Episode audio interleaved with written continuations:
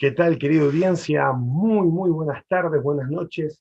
¿Cómo les va? Queremos saludarles desde Red de Difusión Yaja, acá desde Rosario, Argentina, para toda Latinoamérica y el mundo. Hoy continuamos con la segunda parte de los orígenes de la Navidad y algunas cosas más, eh, aclarando también algunos conceptos con distintas cosas que vamos a ir teniendo en este programa. Hoy tenemos eh, dos tremendos moredos, tremendos maestros de la palabra y de la Torá, así que queremos saludarle con nosotros desde Costa Rica, el estimado Daniel Ben y Manuel. Bienvenidos, estimado Daniel, puede saludar a la audiencia. Pues, shalom, shalom a todos, bendiciones del Eterno, sean bienvenidos a, esta, a este programa, a estas citas que ya habíamos anunciado previamente para continuar con la segunda parte del tema de la Navidad, sus orígenes. Y bueno, en esta, en esta tarde agradecer al estimado Cristian y a toda la madre audiencia, invitarlos a que se atornillen a la silla para que puedan seguir eh, aprendiendo un poco más con la ayuda del estimado también invitado Ralph Gerson, que ya ustedes lo conocen y no es un extraño en casa. ¿Qué tal, estimado? Muchas gracias, estimado Daniel, desde Costa Rica. Y vamos por un lado un poquito más frío ahora, que ya nos cae la nieve, que está muy fresco por New York, estimado Rap Gerson Peña. Bienvenido, gusto en saludarle. Usted está en su casa, en red de difusión, viaja para todo el mundo, estimado. Shalom, shalom a todos los hermanos eh, Brujín Jabaín, que tengan una cordial bienvenida y estaremos eh, contentos de compartir eh, este tópico tan importante, tan discutido, tan mal entendido y lamentablemente cuántas personas se han hundido en un mes como este siguiendo las lucecitas y los arbolitos. Muy bien, estimado Gerson, qué bueno que pueda tener esta, esta eh, por así decirlo, este plantel, este equipo de, para hoy. Eh, la verdad tenemos tremendos expositores. Así que, estimado Gerson, vamos a aclarar algunas cosas.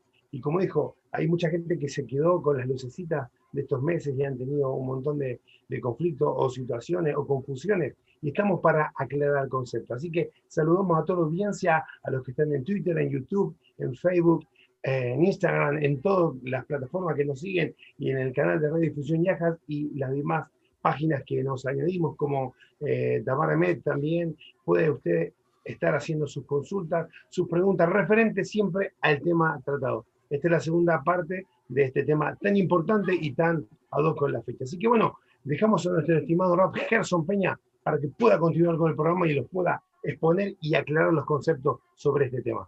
Estimado Rap, escuchamos. Eh, bueno, hace, hace muy pocos días terminamos la festividad eh, de Hanukkah. Estuvimos encendiendo nuestra Hanukkah noche tras noche desde eh, la noche del 24 de Kislev ya para el inicio de 25 eh, tuvimos eh, toda la comunidad judía en el mundo.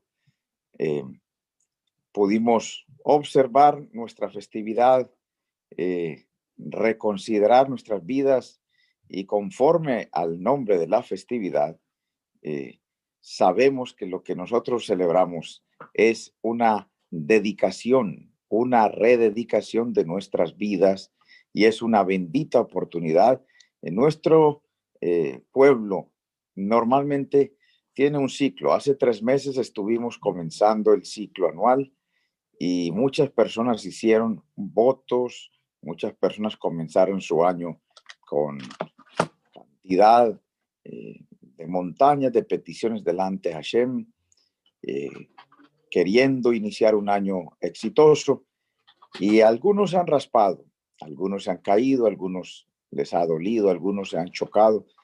Y cuando viene eh, Hanukkah, es momento de volver a reconsiderar todas esas cosas que presentamos ante Hashem. Hay algunos que han confundido Hanukkah o la fiesta de la dedicación, la fiesta de invierno, con la famosa Navidad.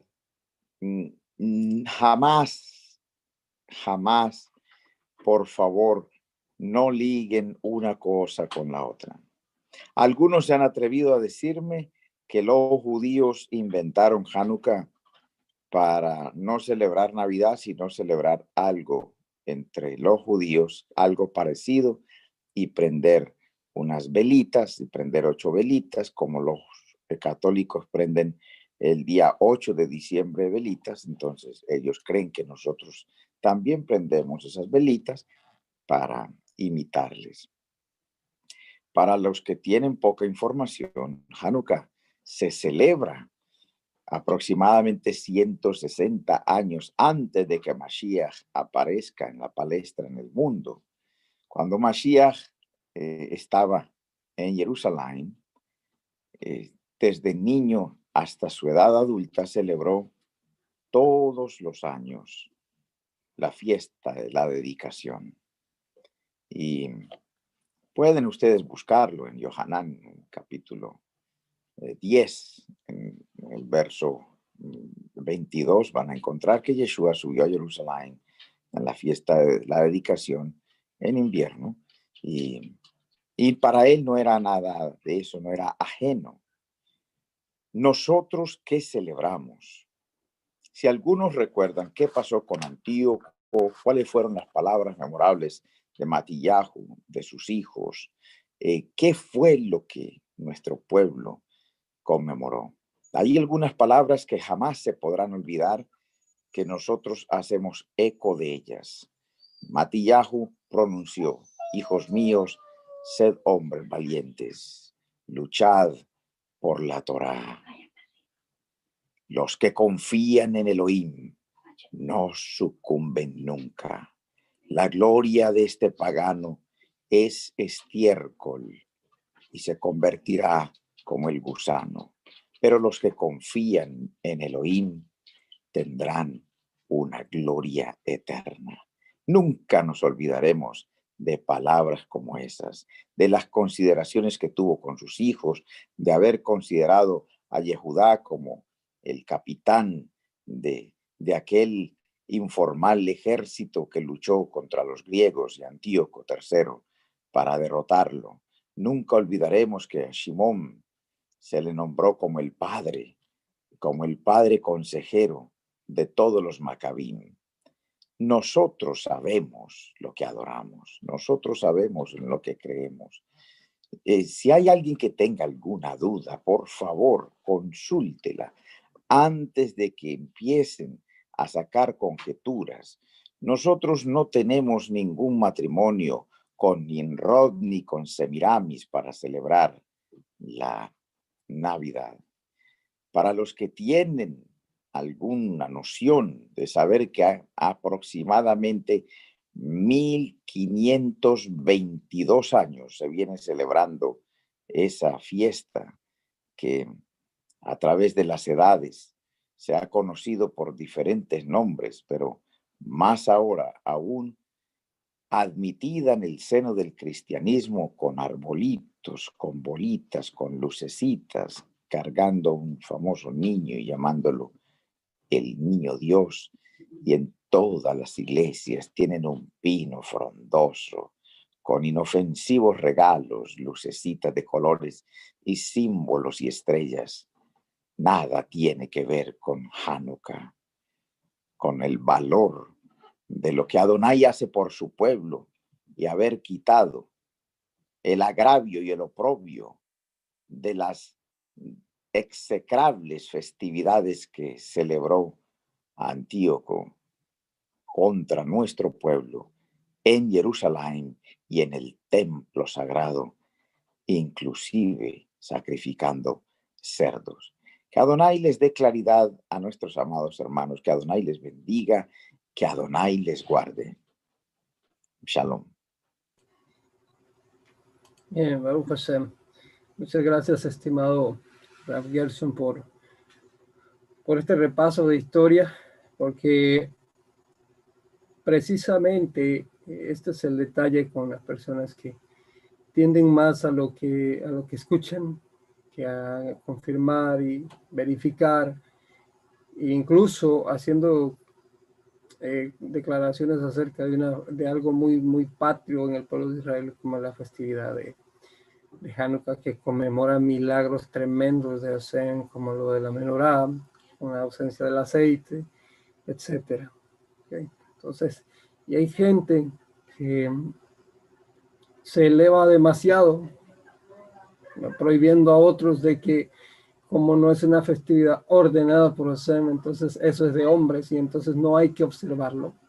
Yerran completamente en una declaración como esta, cuando definitivamente sabemos y entendemos eh, el contexto, los eventos y las razones y los resultados más importantes de por qué esta festividad se, se sigue observando hasta hoy en día y que definitivamente no tiene absolutamente nada que ver con la festividad eh, conocido en Occidente como Navidad.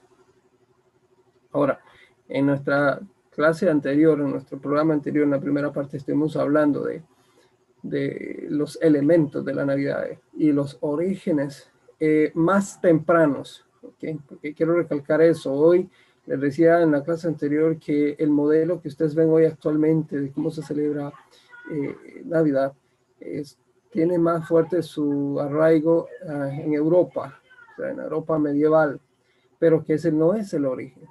Ya Rav Gerson dio una, un par de nombres ahí de donde hace muchos años ya de una fecha, eh, viene el protocolo, ¿okay? la, la, la festividad original que posteriormente Roma va a maquillar y a editar para, para seguirla perpetuando, pero ahora de una forma eh, cristiana, por utilizar el término que el mismo Constantino va a utilizar. Ahora, antes de avanzar, yo quiero eh, comentar, comentarles un poco de, que, de cómo es que del lado de la, de la cara de la moneda del, judaísmo este, pasa Navidad.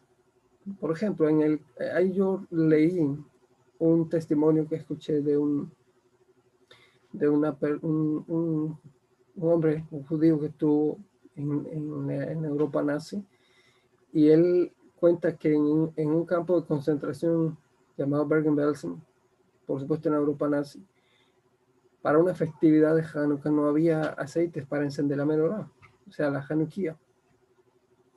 Y para ese tiempo, o sea, para, para encenderla, era, era definitivamente era una invitación a la muerte, dado en el contexto en que estaban. ¿okay? Ahora, sin embargo, lo lograron. ¿Pero cómo? ¿Dónde se encontraba el preciado aceite que iba a servir para, para la Hanukkah, por ejemplo? Ese lo encontraron en la pintura de la suela de los zapatos que, que utilizaban. Entonces, esto es muy tremendo. Eh, ¿De dónde sacaron las mechas para, para lograr mantener encendido, usar ese aceite? de las telas de los trajes militares que hacían las mujeres en condiciones infrahumanas.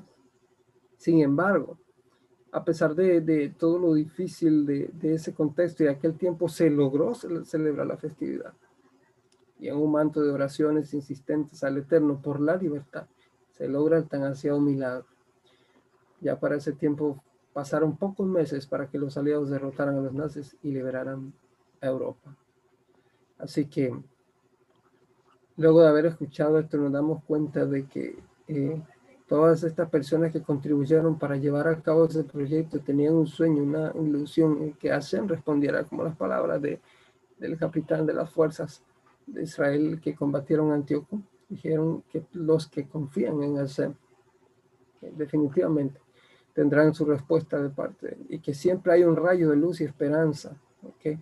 Y eso es lo que también vemos en Hanukkah, porque no solamente el milagro tremendo de Hanukkah, sino los muchos milagros que han pasado durante el pueblo de Israel durante esta festividad, que definitivamente nos habla de libertad y de justicia y por supuesto de misericordia.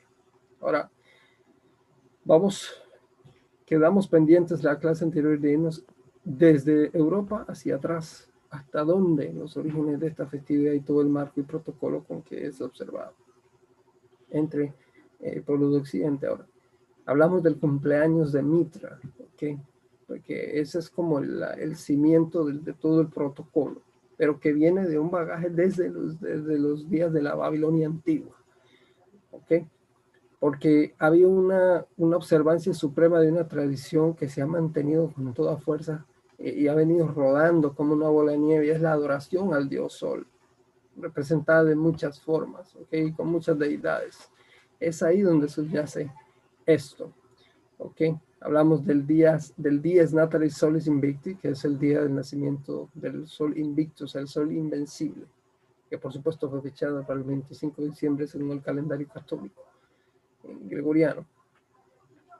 Ahora, esta fecha de la Navidad, la adopción del 25 de diciembre, en inglés Christmas, que de hecho es muy, muy tremendo esto porque ustedes, eh, por ejemplo, Ram Gerson, que está en el contexto de los Estados Unidos, eh, el, cuyo idioma es en inglés, ustedes van a escuchar el saludo en la festividad, es el, el Merry Christmas. Y eso lo traducen normalmente al español como Feliz Navidad. Pero en inglés la palabra, la palabra para feliz es, happy. No dicen Happy Christmas. Deberían de, sería lo lógico que lo dijeran así. Sin embargo, no se pregunta a la gente por qué Mary, de dónde viene Mary. Hay gente que dice que es de una frase muy, de un inglés muy antiguo, que es un sinónimo de, adorable, de bueno, de buenos deseos.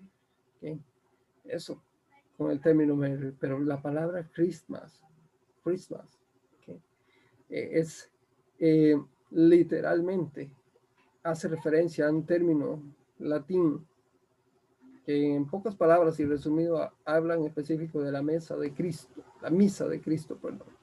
Es, un, es un momento que se observa.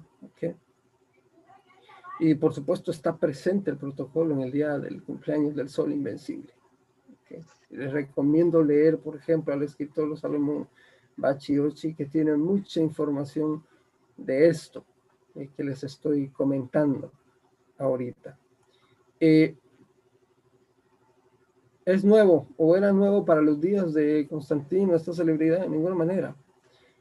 Julián el Apóstata, yo les comenté de él, que era un sobrino del emperador Constantino y un devoto de Mitra, dijo al respecto de este festival lo siguiente, antes del comienzo del año y al final del mes, que es llamado en honor a Saturno de diciembre, celebramos en honor a Helios, el sol los juegos más espléndidos y dedicamos el festival al sol invencible. Eso está, son palabras de Julián en las oraciones de Julián, himno al rey Helios. Ahí pueden encontrar estas palabras. Ahora, lo más terrible y trágico de esto es que, habiendo oído esto, se sigue leyendo hasta hoy día de que muchos escritores protestantes dicen algo como que el cristianismo venció en su lucha contra el mitraísmo y en ninguna manera. Jamás. Eh, esto no fue así sigue perpetuándose dentro de, em, de sus eh, comunidades lastimosamente donde observan esto. Ahora, los padres de la iglesia, por supuesto, eran muy cuidadosos en evitar que declaraciones de estas se dieran fueran públicas. Agustín y Leo el Grande, por ejemplo, fuertemente criticaron a aquellos creyentes que en Navidad adoraban al sol en vez de festejar el nacimiento del, del maestro, según la postura eso está en Agustín Sermi, eh, literatura. Eh, que también el mismo Samuel Bachiochi lo va a comentar en su libro de El sábado al domingo. Muy recomendado si quiere amplificar más el conocimiento de esto. Este, este mismo autor, que estoy comentando, gasta más de 15 páginas en explicar las fuentes que prueban que la fiesta de la Navidad ya existía siglos antes del nacimiento del, del, Rabbi Shua que se, festa, se, festejaba perdón, en honor a Mitra y no al revés. Tertuliano, por ejemplo, eh, uno de los que aportaron tremendamente en la fórmula de la Trinidad, tuvo que defenderse de muchos que criticaban a otros creyentes de la época por festejar, el domingo, o sea, acusándolos de adoradores del sol. Y esto ya sucedía en el siglo II, después de Mashiach. Lean el libro de Tertuliano llamado Los Paganos para que ustedes se den cuenta.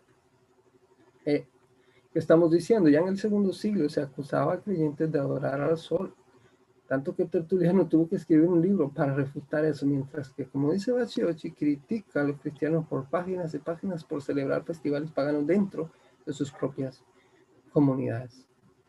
Eh, hay un otro escritor, F. Cumont, en su libro Los Misterios de Mitra, él dice lo siguiente, cada día de la semana el planeta al cual el día era sagrado era invocado un lugar fijo en la cripta, o sea, el Mitraeum, y el domingo, sobre el cual presidía el sol, era especialmente sagrado.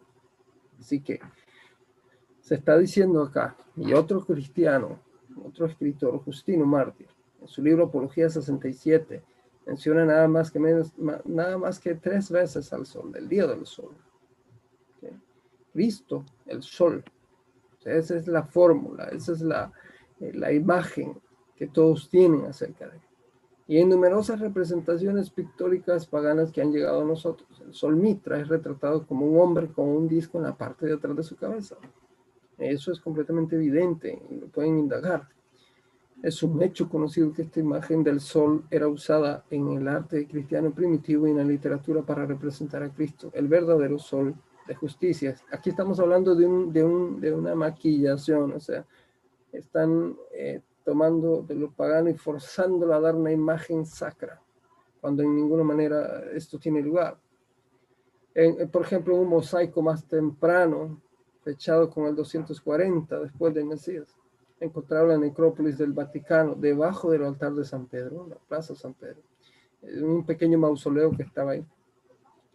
Cristo es retratado como el sol, Helios, ascendiendo en un carro de cuadriga con un manto volador y un halo alrededor de su cabeza, desde el cual irradian siete rayos en la forma de una T. Por supuesto, es una alusión a la, forma de la T de Tamuz, hijo de Niro y Semiramis, según la historia. Entonces, eh, si quieren leer esto, pueden indagar el libro La tumba de San Pedro y de San Pablo. Ese, es el título del, libro. Ahí van a encontrar muchos detalles muy interesantes. ¿eh? El verdadero origen de, esta festividad, empezando desde la palabra latina que significa nati vita, o sea, nacimiento de la vida. Cada año con el nacimiento, por supuesto, en específico y centrado al sol, al dios sol.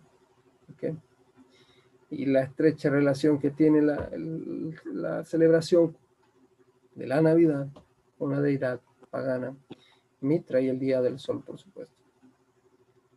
Eh, me imagino que para muchas personas que vienen del contexto católico van a reconocer, por ejemplo, la palabra Eucaristía. La Eucaristía de la iglesia mitraísta, adoradora del dios Sol, Mitra, en realidad es una misa, o sea, un sacrificio matutino al salir del sol. Era lo que conmemoraba en sí la, este momento de esta adoración que ellos tenían. De hecho, como les comenté antes en la enciclopedia católica, ustedes buscan la palabra Christmas y van a encontrar la misa de Cristo. Y lo más tremendo es que si siguen leyendo, se van a dar cuenta de que el, momento más importante de la misa es eh, traer nuevamente una víctima lo más digna posible para que sea sacrificada nuevamente. Eso pasa o está sucediendo en la mentalidad del dogma católico cada vez que una misa es celebrada.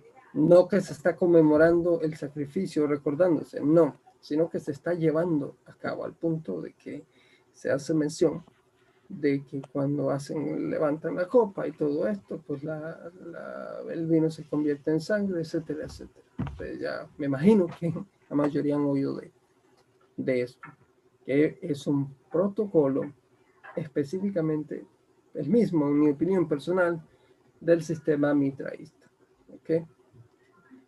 Ahora, por supuesto, todo esto era en honor de Mitra.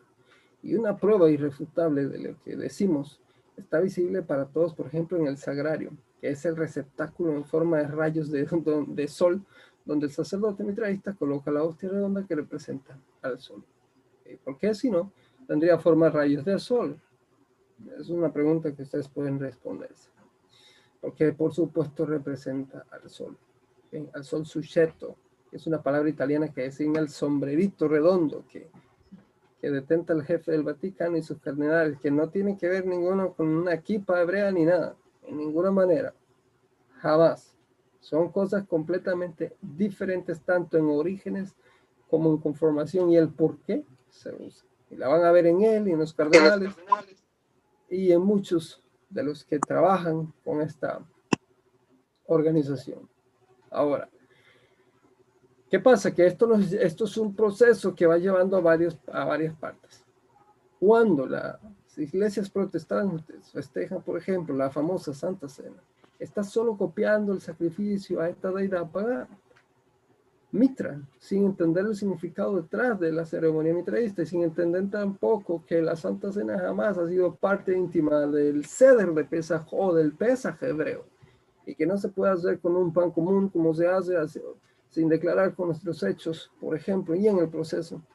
En fin, todo esto que, que, que tiene que ver con la, con la festividad de Pesaj, que completamente no está desligado de y mucho menos que se haga una vez al mes o cada, cada tres meses, jamás.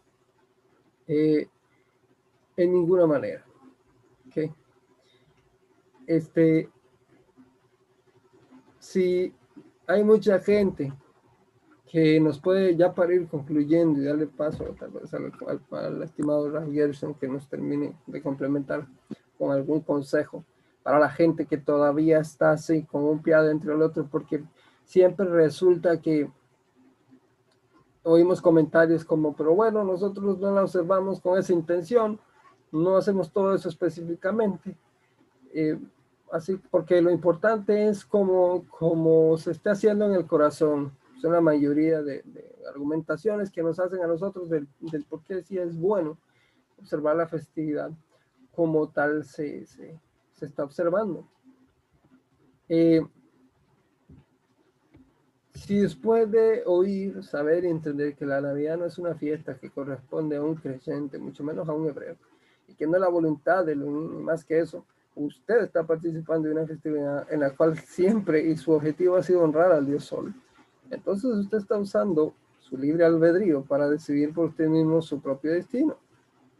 Más si Messi es un líder de alguna comunidad. Recuerde las palabras que están escritas en el libro de Revelaciones por cuanto no es ni frío ni caliente. Eso es tremendo. Y definitivamente no podemos intentar mezclar la festividad de Hanukkah con Navidad, porque esto literalmente sería mezclar los, dos con lo profano. Así que tampoco podemos incluir mucho menos a Mashiach ahí presente, porque oímos frases como eh, el día del, del niño Dios, del niño Jesús, en ninguna manera, más porque esto no es así, por muchas razones que explicamos la clase anterior y que aprovechamos para invitar a todos a que si se perdieron la primera parte, vayan allá porque esto es una continuación y es muy importante que usted vaya allá para que pueda entender muchas cosas que se están mencionando en esta, en esta clase.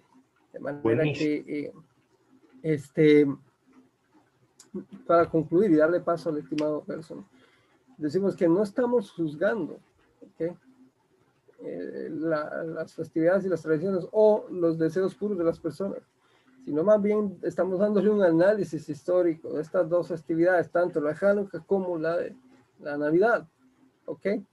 Para que usted, en base al discernimiento que usted tiene y a la sabiduría que usted nos da, juzgue por usted mismo si la quiere celebrar o no. Eso sí, cualquiera de las dos que, que usted decida celebrar van a tener consecuencias. Así que también tenemos que hacernos responsables de las consecuencias acerca de nuestras decisiones.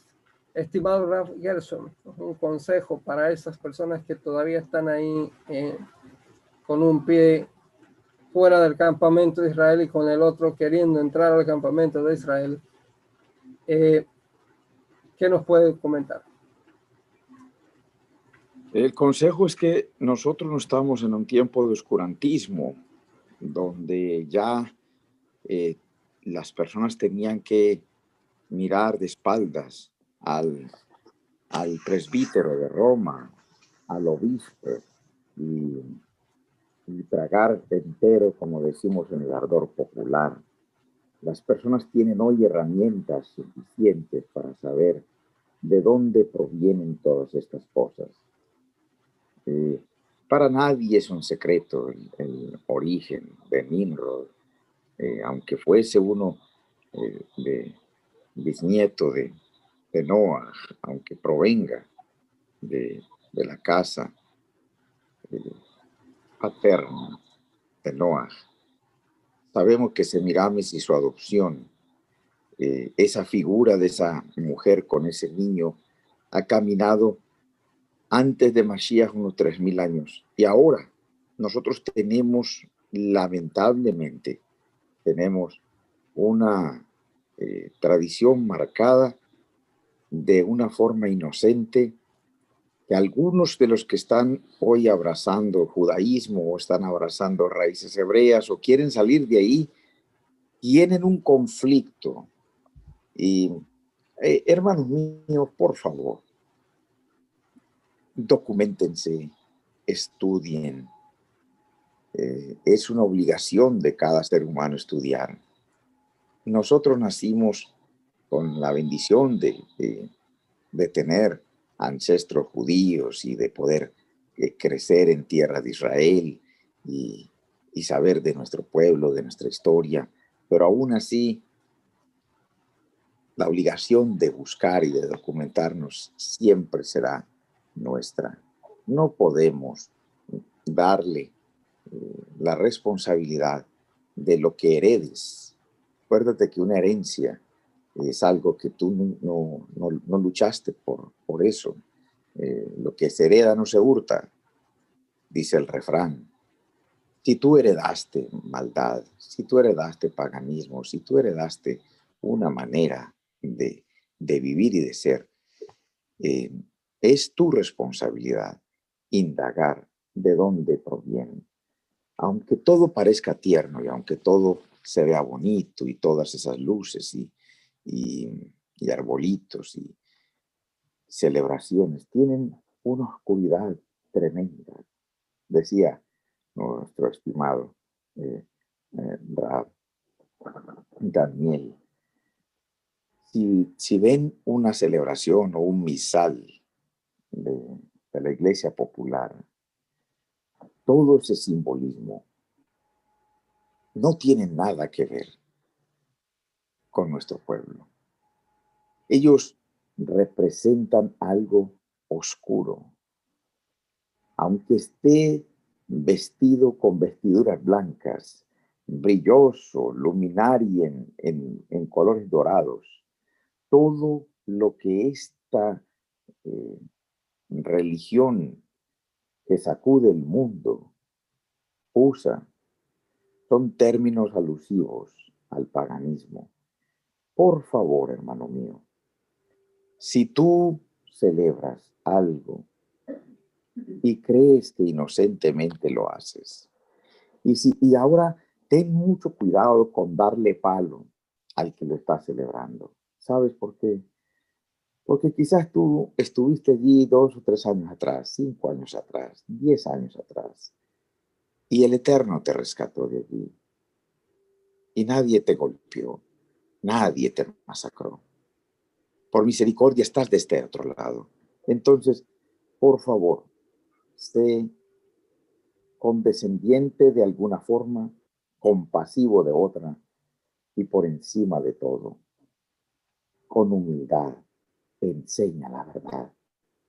Acuérdate que la verdad libertará a todos los hombres. Adonai bendiga a su pueblo. Adonai lo guarde.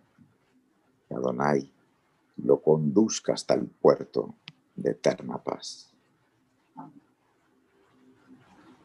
muchas gracias, estimado Wilson. Y ese es nuestro consejo.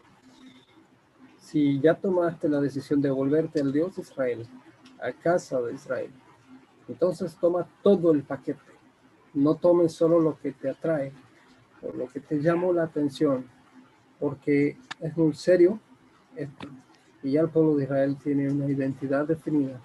Y como Rabino Shaul de Tarso va a decir en la carta de Romanos capítulo 11, recuerda, está siendo trasladado de, del olivo silvestre al olivo natural. Ese es el proceso. Okay pero que dentro no podemos hacer una mezcla o cambiar o reinstituir cuando ya el árbol está desarrollado, está arraigado. Y necesitamos más bien la rica savia del olivo natural, que es el que nos va a dar el crecimiento sano y correcto. De manera que eh, el dice no, a veces dice sí, y es lo que nos tiene que interesar, tiene que ser nuestro norte a seguir nuestra bendita Torah de Sem, con la mano de la Jalajá de Yeshua y su Torah oral, que nos muestra el camino correcto. Em, adelante, estimado Cristian, ya para irnos despidiendo. Muy bien, estimado, muy, muy, muy buenos análisis, muy buenos los aportes. Eh, es importante entenderlo. Nosotros no queremos hacer proselito a nadie, pero si has tomado la decisión de poder seguir las enseñanzas, estaría bueno que tomes completa, no lo que a uno le conviene o no, ¿cierto? Es lo que sucede muchas veces. Eh, quería aportar algo pequeño. Tenemos que tener claro que los antecedentes justamente de la Saturnalia romana y todas esas fiestas paganas que adoraban al, en el solsticio de invierno, el día más corto del año, eh, que se situaba entre el 15 y el 25 de diciembre. Luego, quien fijó la, fecha fue Julio I, ¿sí?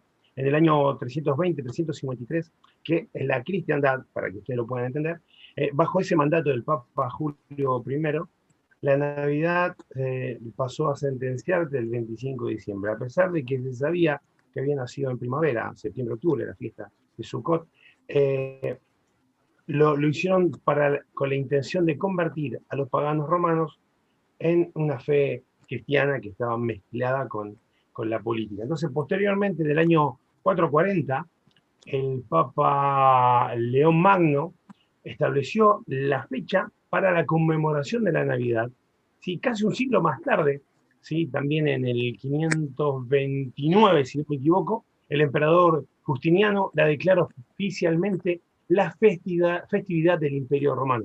Entonces, para que nos demos cuenta que todo esto no, es algo que, que, nació en el primer siglo, eh, fue después y fue adoptando, y vuelvo a repetir, adoptando una cultura pagana y era para poder tomar adeptos y lo que Roma hizo fue justamente ponerle vestiduras paganas, algo eh, totalmente distinto. Así que bueno, eso era para poder aportar un poco. Ha sido muy bueno, sé que el estimado Rob Gerson está ahí, ahí en New York, es, muy fuerte eh, todo lo que hace la gente, me imagino el comercio, más que ahora está nevando y es como muy de película de Hollywood, todo esto, ¿no? Así que bueno, eh, creo que está en un momento exacto como para poder dar esta enseñanza y, y, motivamos a, la gente, a, los auditores, a los que están escuchando por la radio, por las distintas eh, redes de, sociales que nos están acompañando, que puedan ver la, primera parte también, así pueden entender eh, eh, completo la, enseñanza. Recordemos, Hanukkah, la dedicación del templo es totalmente distinta y muy lejana a esta fiesta que surge muchos años después, siglos después, que, la puso Roma, que, tiene que ver con el tema de la Navidad. Así que eso para dejarlo clarísimo, estimado. Esta enseñanza está buenarda, señores. Así que puede dejar sus comentarios. Ah, antes de, terminar, estimado Daniel estimado Ralph Gerson, ¿tienen algo para, contestar? No sé quién de los dos quisiera contestar. Dice, eh, dice esto ah, el estimado eh, Garcas Live, ¿es importante para el judaísmo la fecha del nacimiento? Él nos pregunta, ¿es importante la fecha del nacimiento en realidad? ¿Está especificada la pregunta alguno de los dos? Sí, con cualquiera de los dos. Si quiere responder, estimado Daniel. Eh, estimado Gerson, usted que es el invitado en esta noche, le cedo el, el espacio. Muchas gracias. Eh, nosotros no celebramos el nacimiento de, de Mashiach.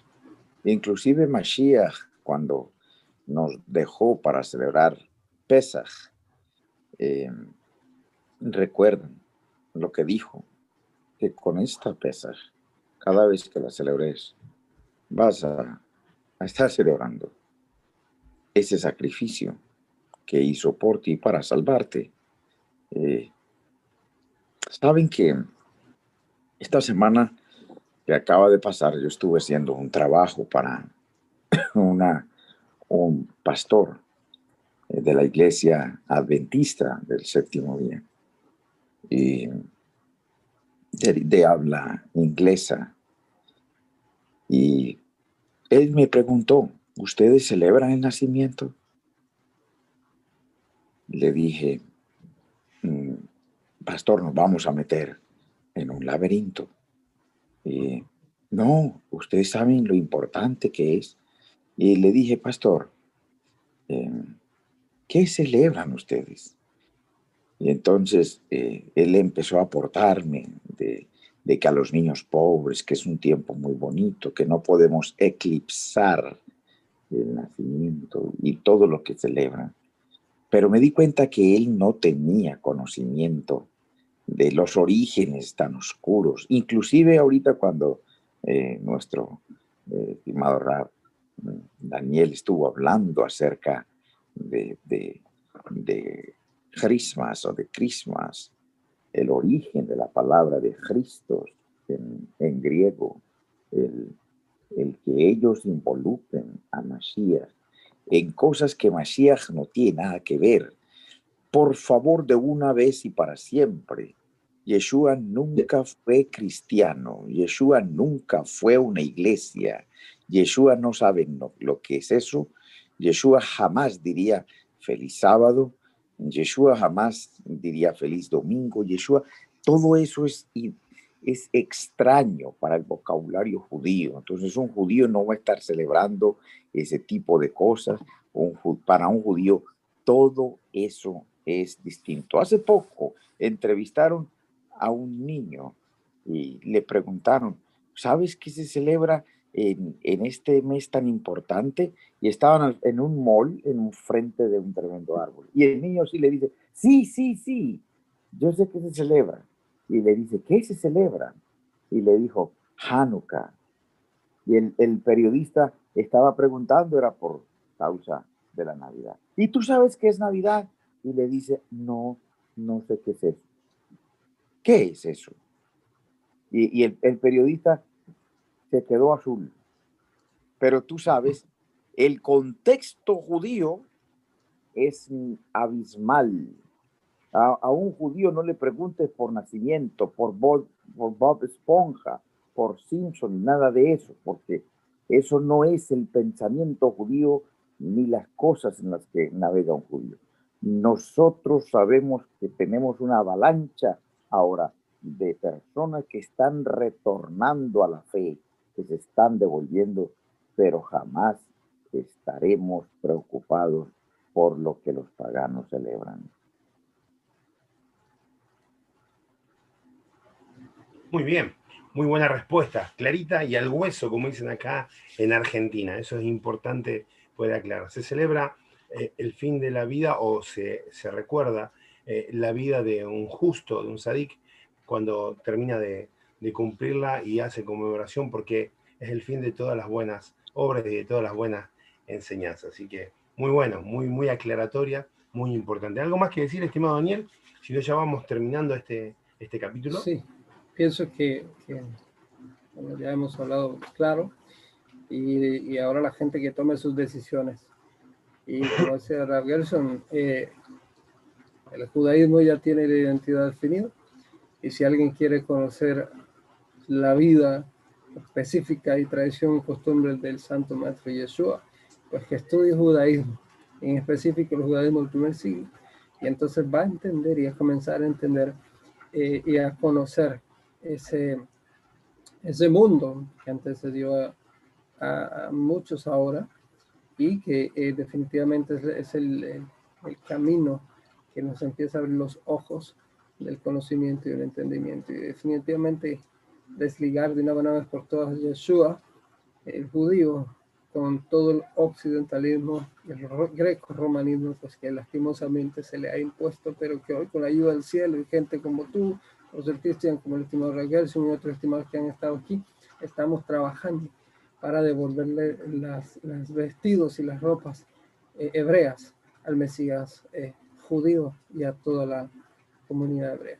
De manera que de mi parte, eh, agradecerles a todos los que estuvieron conectados, a los que hicieron las preguntas. Esperamos que haya sido bendición para ustedes en la, esta, la anterior y esta clase. Y bueno, como siempre, dejarlos invitados a la próxima, porque aquí siempre va a haber una próxima con la ayuda del cielo. Adelante, profesor Cristian. Muy bien, estimado Daniel Benimanuel ahí desde Costa Rica. Estimado, ¿alguna palabra más para despedirse, estimado?